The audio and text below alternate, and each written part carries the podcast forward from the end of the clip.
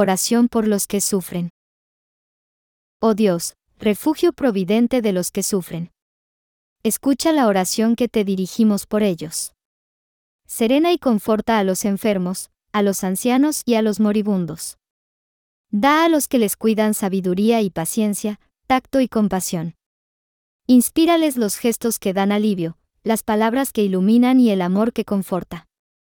Te encomendamos los corazones desalentados, en rebeldía, desgarrados por la tentación, atormentados por la pasión, heridos o profanados por la maldad de los hombres.